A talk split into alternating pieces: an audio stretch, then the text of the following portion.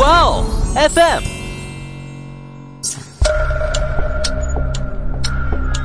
事件众说纷纭，案情扑朔迷离。思彤邀你一起走入案件现场，在娓娓道来中，用身临其境之感还原案件真相。案发时啊，朱文林已经在李小平家里四楼啊，在他那个四楼非法秘密居住了整整九个。男主最后是潜入到女主的家里，然后在女主老公不知情的情况下就住了下来。电脑屏幕里啊，有一个陌生女人正从他家衣橱最上面的那个柜子里爬出来。这个画面怎么在我脑子里就是《午夜凶铃》里面那个贞子从电视机里面慢慢爬出来，然后钻出屏幕的那个场景？大家好，欢迎收听新一期的《爱因斯坦》，我是想说点不一样案件的思彤，我是想听点不一样案件的某某。哎，某某啊，就是在讲今天这个案件之前，我想跟你说一下，就是我朋友的事情，就是他这段时间呢想买那个摄像头嘛，就家用摄像头。他主要买这个呢，就是家里有宠物，就平时不在家，就说开一下摄像头，看看自己的宠物现在在干嘛呀，就那样。但是吧。他就跟我讲的，说他选这个摄像头选了半天，就越选啊越不敢买了啊？为啥呀？就是我们不是买东西之前不都是会去做一些攻略嘛，就看一下这个产品的利弊啊之类的。结果他查下来啊，就发现网上好多人都在说那个个人信息被泄露的事情，就这个家庭监控。更可怕的呢，就是还有不法分子啊，他们可以将家用摄像头记录的实时画面，就向陌生人公开播放，这个就很吓人了。而且我记得啊，在以前其实是有新闻报道过这个这个事件的。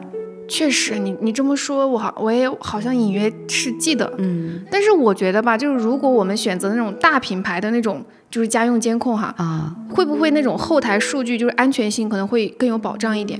这个我觉得我们也不知道，很难说。嗯，对。不过我突然想到哈，就是用摄像头监控啊、录像，就这种低劣的手段，在酒店里，我感觉好像是经常会发生，是不是？对，就感觉好像。就即使是被报道出来了，但这个行为一直都有。对，反正就是有那么一小撮人，就是想尽一切办法，就伪装那个摄像头的那个偷窥我们的隐私。对对对对对，就有的还卖到那种不法网站上去。对，就你看这些变态行为啊，他们不仅就是为了满足部分心理扭曲的人那种窥探欲啊，但还有就是利益链。就你这么一说，你看咱们又说到，就这个又跟钱有关了。那我今天要给你讲一个我觉得的啊，就跟偷窥啊，还有那种贩卖隐私信息同等变态和恶心的行为。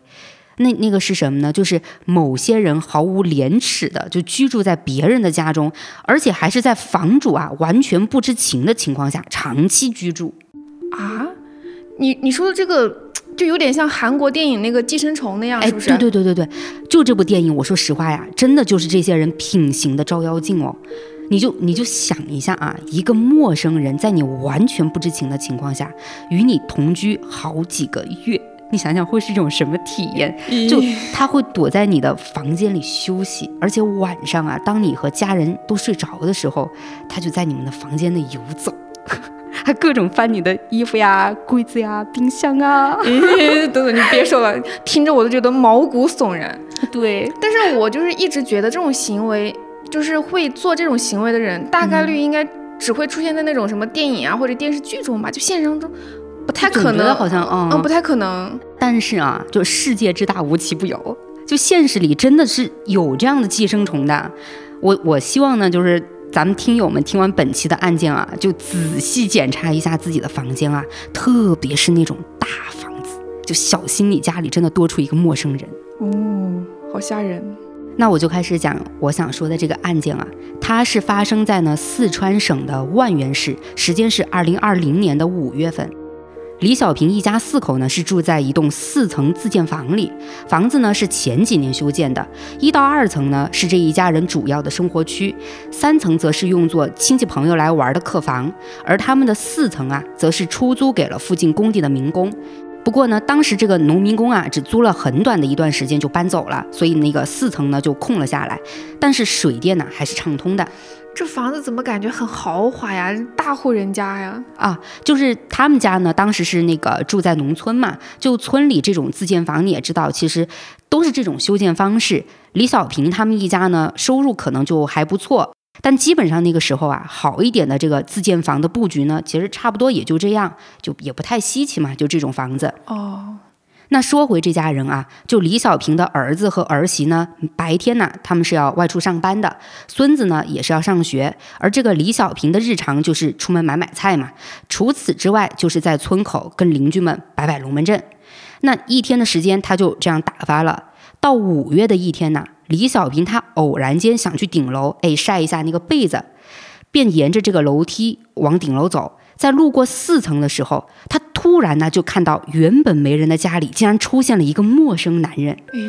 李小平当时就吓了一跳呀，就怎么家里突然就冒出个男人出来？这换成哪个人不都是？不都觉得哇天呐好可怕是吧？肯定呀，要是我的话，可能第一个反应就是哦有小偷，第二个反应就是哦是不是抢劫，然后马上就呼救。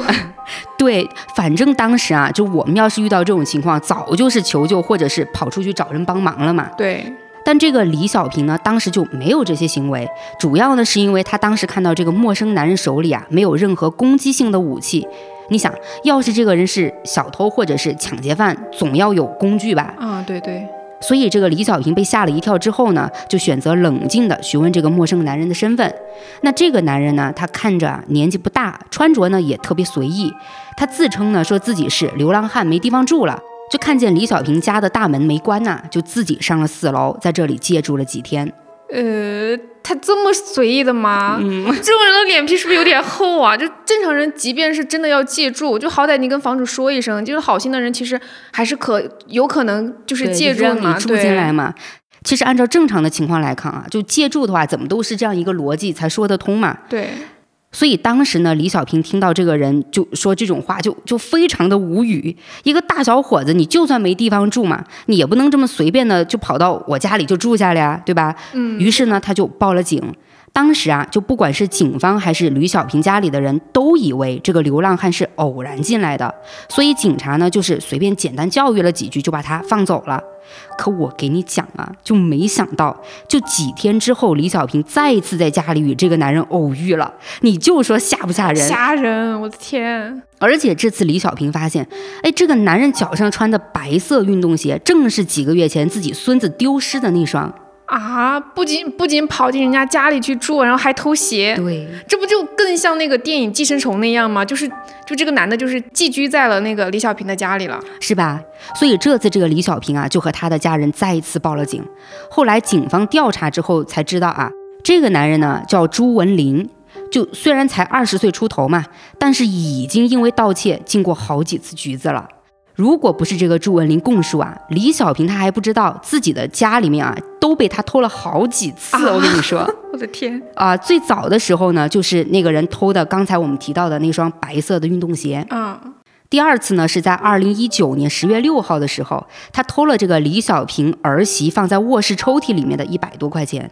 第三次呢，是二零一九年十一月份了，他还是偷这个李小平儿媳的钱，但那次呢，就偷了两千七百多块。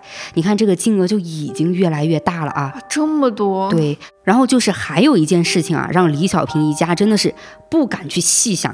就是这个案发时啊，朱文林已经在李小平家里四楼啊，在他那个四楼非法秘密居住了整整九个月，是不是很九个月？我的天！就如果不是这个朱文林返回四楼，他想去拿回自己的衣服和电脑，那被那个李小平再次碰见的话，哈，朱文林多次盗窃和非法入侵他人住宅的这种情况，就丝毫让人发现不了。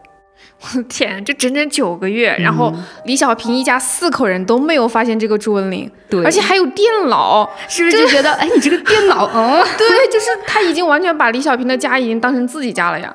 对，所以你就看看这种寄居者悄无声息是多么的可怕，就在这个家里面就住下了。确实。不过你说到悄无声息哈，我突然想到一部韩国的电影，嗯叫《空房间》，就是里面有很相似的一个桥段。啊，就跟这个案件啊，对，哦就其实故事很简单，而且男主的情况跟朱文林很像，就整天无所事事。然后呢，那个男主就是每天骑着摩托车，就寻找那种空房间居住，因为他没有地方住，你知道。嗯因为这个片子哈是一个爱情片，所以后面这个竟然还是爱情片，对，所以我跟你讲，我跟你就是那个结局，你完全都想象不到，嗯就是后面那个男主就爱上了一个被丈夫就施虐、家暴、折磨过的一个女人。就是他找到了那个家，然后住在里面，就发现那个女人是被自己的丈夫家暴。对哦对对，就是中间肯定经历了一一番波折嘛，但是最后的结局就是什么？就男主最后是潜入到女主的家里，然后在女主老公不知情的情况下就住了下来。哦，电影最经典的一个画面，嗯，就是在最后，就是女主抱着她的老公，对着老公背后的男主说着“我爱你 ”。我去，还能这样？对，其实就这一句“我爱你”哈，也是这部电影唯一的一句台词，哦同时也意味着就是男主彻底成为了女主家里面永久的寄居者。不是，我觉得你说的这个电影里的这家人关系就很乱哈。是的，你说啊，你看，又是家暴，又有秘密的寄居者，后来这个寄居者还跟这个女主人有了爱情。对我觉得这个剧情只能说是猎奇当中带着一点刺激了啊。对，是吧？对，但但不过啊，就是电影总归还是电影嘛，都知道不是真的。那再回到这个案件里啊，就是那个朱文林在李小平家里呢，让他们觉得后怕这样的一个情况之外呢，还有一点也让李小平一家不寒而栗啊，就是警方在现场调查的时候，从朱文林居住的房间内发现了电饭煲、电砂锅、电壶、菜刀、菜板这些物品。就你想想，这都有菜刀了，细想起来其实是很瘆人的。确实听着蛮瘆人的。对，就你代入一下啊，这家人晚上睡得好好的，如果朱文林为了钱心狠手辣，那不直接就站在他们床头拿着刀，悄无声息的就就把这一家人给嘎了吗？确实哈，就是你说的这种情况也不是不可能啊。就不过还好，这个朱文林倒是没有什么过激的行为，就无非就是偷偷东西，然后住在李小平家里。不过我还是很好奇，就是整整九个月呀，他到底是怎么做才能就是不被他们一家四口发现的呢？哎，这个呀，就要从朱文林踩点选择李小平家说起了。二零一九年那个时候呢，朱文林啊，他是跟自己家里人闹掰了，再加上他父母呢，以前对这个人其实就没怎么管，他就离开家之后呢，就游手好闲了嘛，又没有工作，完全没有收入，所以就靠小偷小摸混日子。但现在不是那个天眼覆盖了吗？到处都是监控，所以他下手也就不太顺利。他就把目标呢放在了城乡结合部，还有什么老旧小区啊，以及那些没有监控的地方。那二零一九年八月的这一天呢，朱文林就盯上了大门没有锁的李小平家。他从大门进到家里后呢，就发现，哎，李小平家没人。朱文林就先顺脚啊穿上了门口鞋柜的一双白色运动鞋，就去到了四楼。当时呢，四楼他是看见一间空屋，就那个门开着的，他就想着，哎，我进去偷点东西嘛。但进去之后就发现啊，这个房间里也没有人，而且还没有财物，只有一张床，而这个屋子里呢通着水电的。哎，那这个朱文林就意识到啊，这里不就正是他可以落脚的地方吗？我的妈，这不就是典型的寄生虫吗？就偷东西已经很令人鄙视了，然后看到别人有一个空屋子，还好像就是就该他住在里面一样，就这种人就不仅是寄生虫，就都是社会的蛀虫了。哎，我感觉这么说他们真的是没毛病啊！就这种人啊，一点个人价值和社会价值都没有，就全靠不劳而获。但但是很讽刺啊！你说他不劳而获吧，他为了自己能好好的住在这个屋子里啊，也还是绞尽了脑汁，花了很多功夫的。就白天呢，他都是等这家人出门后才出来活动。你看他要潜伏多久，就沉得住气哦。然后他出来之后呢，就到镇上的超市去买泡面和饼干。晚上呢，他就等李小平一家都熟睡了呀，就小心翼翼的开始翻衣服口袋，看有没有现金能偷走。真是，这该怎么说这个人呢？就是晚上偷了李小平家里的钱，白天就用偷的钱去补充物资，是吧？哎，对哈、就是你说的这种。那转眼呢，就时间就到了二零二零年的新年啊，就已经寄居在李小平家一个月的朱文林，他是彻底摸清了这家人的生活习惯嘛。那他呢，在确定李小平一家长期都不上四楼后啊，那个胆子就更大了哟。你知道他干嘛了吗？他竟然还想着过年的时候给自己改上伙食。哎，之前我不是说他房间里有什么电饭煲啊、电砂锅还有菜刀吗？哎，就是那个时候他买的，而且啊，他就开始给自己做饭了。那做饭的食材当然就不可能是朱文林自己买嘛，那那个钱好不容易才偷到的，是不是要要攒着？他呢就是平时到那个附近菜地里薅一些别人家的青菜，或者呢就是在李小平他们的家里啊拿点那个肉，哦，还挺顺手的，是吧？那朱文林反正就是彻底把李小平家的那个四楼变成了自己生活居住的地方。哎，不过。其实我听完这个案件哈，就我发现李小平一家之所以没有发现朱文林，我觉得最主要的一个原因还是因为李小平以及他的家人就是完全忽视了四楼房子太大了，对，是不是？大房子也不好啊。对，所以他们下意识就认为四楼是空着的，可能平时就不怎么上去，所以才给了朱文林就所谓的借住的一个机会。对，我觉得你说的是没错的啊。那在这里，其实我就想跟听友们提一句啊。你们平时啊，还是抽空检查一下自家的空屋子，或者那些就是能藏人的咔咔狗狗啊！哎呦我的天，这都是个例，你这么说也太瘆人了。哎，其实我给你讲啊，就并不是什么个例哦，就这种情况不仅是我们国家有啊，国外也还有很多的。我我跟你提一下，二零零八年日本发生的一起，其实就是我看到这个案件的时候，也还是觉得细思极恐啊。就是一个五十七岁的独居男人，就平时呢他就挺孤僻的嘛，经常就是公司和家两点一线，而且他每天下班回到家呀，就总是简单的洗漱一下就就上床睡觉了，就也没有其他的娱乐活动，所以这个男人对于家里渐渐发生的细微变化是没有察觉到的。那这个男人呢，他偶尔会在周末不忙的时候去超市购物嘛，就买一些日常用品啊，还有食物，买回家之后呢，也就习惯性的把食物就塞进冰箱了嘛。那虽然这个男人啊，平常大大咧咧的，对生活上的一些细节啊不怎么注意，但他还是发现了冰箱里的不对劲儿。就那是什么呢？他就发现啊，自己冰箱里的一些食物总是会离奇失踪。刚开始他就觉得，哎，是不是我就自己吃掉了？但后来他就越想越觉得奇怪啊，就自己一个人。我再怎么吃啊，就也不至于一次性能吃掉那么多食物吧？确实，其实你自己买啥东西，你自己心里还是有点数的。对，那他就迷惑了呀。所以这个男人呢，就去买了个摄像头，就安装在了家中就很隐蔽的那些地方。他就想看看啊，到底是怎么回事儿。那安装好摄像头之后呢，男人就假装没事人一样嘛，就跟你以前一样的正常上下班、洗漱、睡觉啊那种。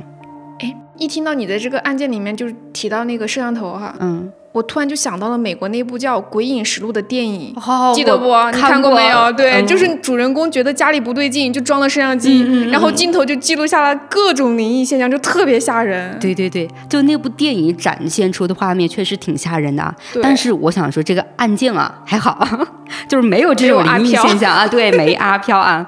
但是啊，拍到的真实画面也挺让人恶寒的。就在安装摄像头一个礼拜后呢，这个男人就查看了他拍摄的画面嘛。结果这一看呢，让他后背发凉。他看见什么呢？就是这个电脑屏幕里啊，有一个陌生女人正从他家衣橱最上面的那个柜子里爬出来。咦？这个画面怎么在我脑子里就是《午夜凶铃》里面那个贞子从电视机里面慢慢爬出来，然后钻出屏幕的那个场景呢？哎，我我我反而我跟你说啊，就是你说到这个画面，还有我刚才提到的这个案件里面的这一场景啊，哦，我反而没有想到这些，我想到什么？我想到了哆啦 A 梦，因为就是我知道日本住在柜子里的只有哆啦 A 梦，你知道吗？哎，不行，我们太欢脱了，嗯，收啊收，嗯。那我还是回到这个案件里啊，这个案件里的男人他就被这样的一个场景给吓坏了嘛。他越往后看呢，就越汗毛倒竖。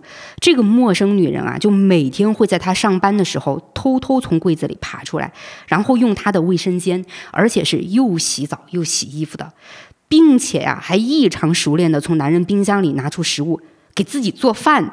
完了之后呢，他还收拾屋子。哎，反正这个女人就感觉是在自己家里一样了。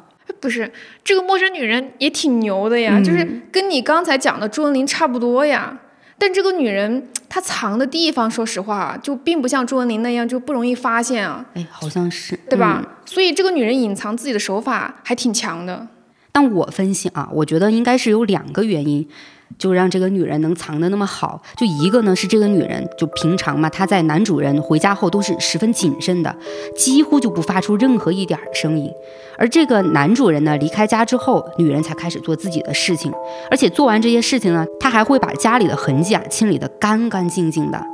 另一点呢还是什么呢？就是这个男主人也跟李小平他们家差不多，就是大大咧咧的，没有这个意识，就其实。想来啊，我们自己来想，好像也没什么奇怪的。就我们自己在家里面，哪会天天去思考？哎，我家里今天有没有藏进来人，是吧？我们也不会去想。也是，嗯，所以家里很多微妙的细节呢，可能确实就没有去在意。那也就是因为这样啊，这个女人呢，就一直和男主人同居了一年之久。不是一年？对，我都不敢想啊！就这个女人一年里吃男人的，用男人的。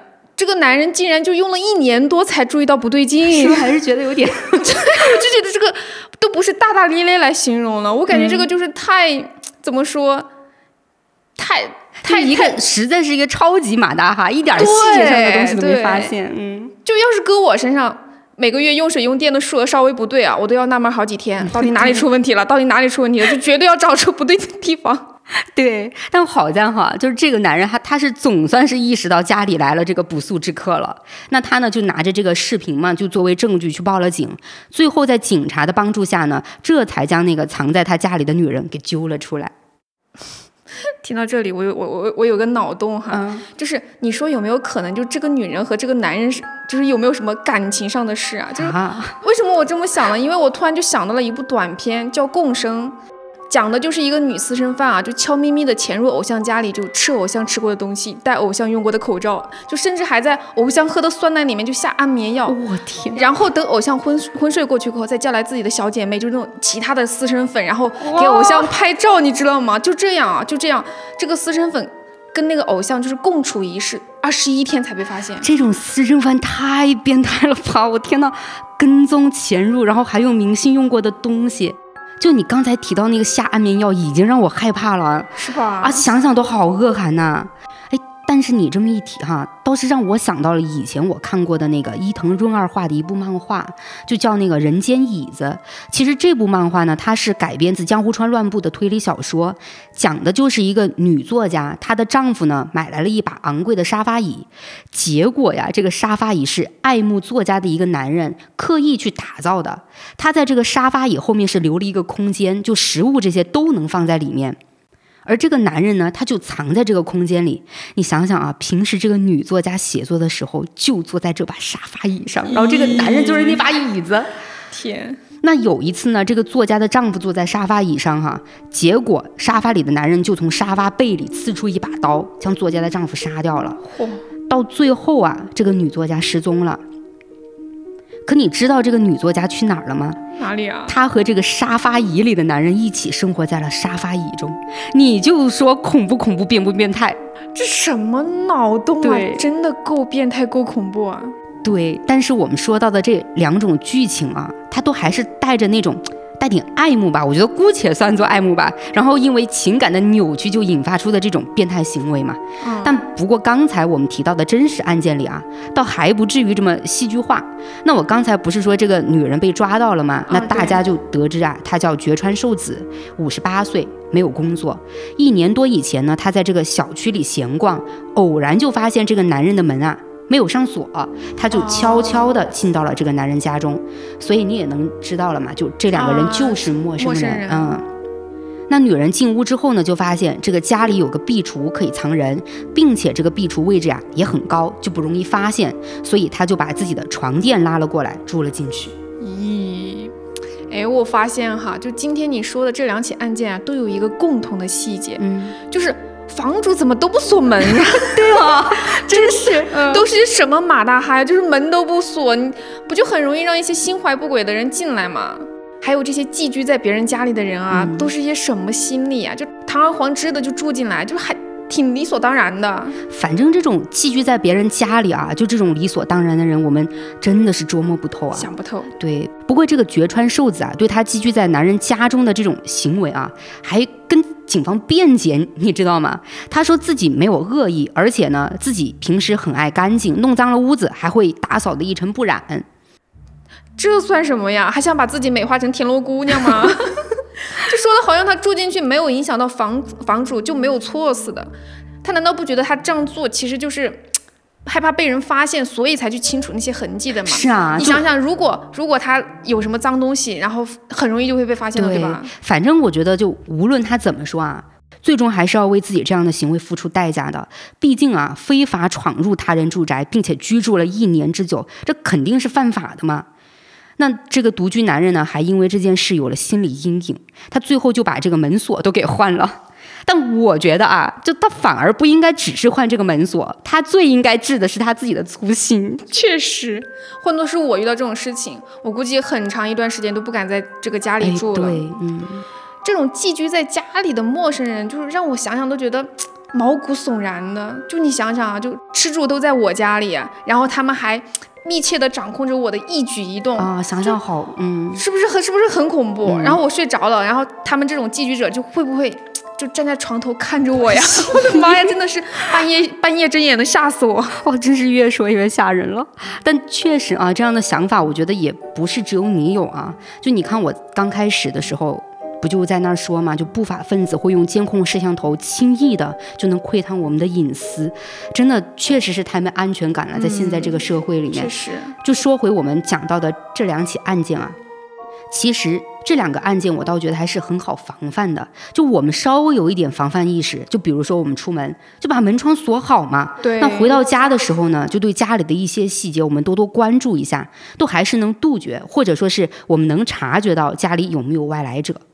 但是家里啊，就原本就用来监看家庭安全的那种摄像头，就比如说我朋友他就说的想去买个摄像头那种，那这种摄像头我们怎么去防范那种不法分子，或者是某些平台他们没有道德就贩卖我们的信息，就这种情况，我们如何去防范呢？还有我想到一点啊，就是我们出门在外，特别是女孩子，因为我跟你我们萌萌我们都是女孩嘛，所以是知道这样一个情况出现的。可能有些男孩他们还会觉得。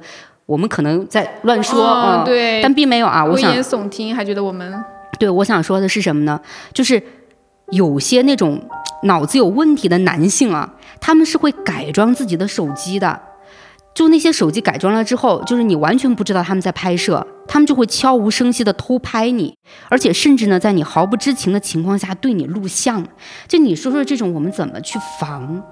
对，哎，我我记得前两天还上了一个热搜，就是一个女明星。就是被对对对是不是被偷拍的那个群底的那个录像，然后去勒索人家，结果人家报警就直接被抓了。反而这些就是有这种不法行为的人，还感觉自己腰板挺直的。哎，你要给我钱，我要让你身败名裂。对，真的你是犯罪分子啊！哎，对，就说到说到这里啊，就那些隐藏的摄像头，就是我们到底该怎么防啊？特别是像我们这种就出差什么的哈。啊，对对对。对，就以前我也是去查，就怎么识别酒店内的那些隐藏的摄像头，就什么比如关灯啊，什么看红点啊之类的，是不是？但是现在就感觉就是。防不胜防啊！因为我们有了防范过后，那些不法分子的偷窥技术也也在升级。对我至今也是看到那个新闻报道出来的，就好多那种监控摄像头伪装的哟，就你完全意识不到。就比如说，对一个盆栽，它它那个小孔孔里面就是就是摄摄像头，要么就是什么地方放一个就很小的那种玩偶，它里面也有摄像头。对对，这种玩偶。玩偶就是装摄像头，其实很多影视剧也把它用作一个桥段，但是都是那种坏人，就是才会干这种事情。对，反正我就觉得我们老百姓遇到这种情况真的是无能为力，确实是无能为力啊！就除了自身加强一下防范之外，我感觉我们也只能见招拆招了。就犯罪分子你出了个新招，我们知道了之后，我们马上出一些攻略，怎么去破解你的这种偷窥啊，或者是这种行为。对，哎。那除了偷窥以外，哈，我还想到一点，就是我们现在不是很喜欢在朋友圈啊、微博呀、小红书等，就是各个平台去分享我们的生活。对对对对，其实这也很容易，就是被不法分子窃取你的个人信息，就比如什么照片什么的，然后人肉你，有的甚至可能就是过分的就造黄谣啊之类的，是不是？之前新闻也看到过。就所以呀，我还是想提醒一下小伙伴们，就是。在分享自己生活的同时，也要保护好自己的隐私，就是个人隐私信息，就不要被这些不法分子给窃取了。没错，所以我觉得，不管是我们在生活当中啊，就出行啊，或者是居家里面，对，还是说我们在网络上的这种交流，都还是要有很强的防范意识才对呀。那今天的爱因斯坦呢，我和某某就跟大家聊到这儿啦，欢迎大家点击订阅、收藏呀，也欢迎大家多多评论互动哦。好，那今天就这样啦，拜拜，拜拜。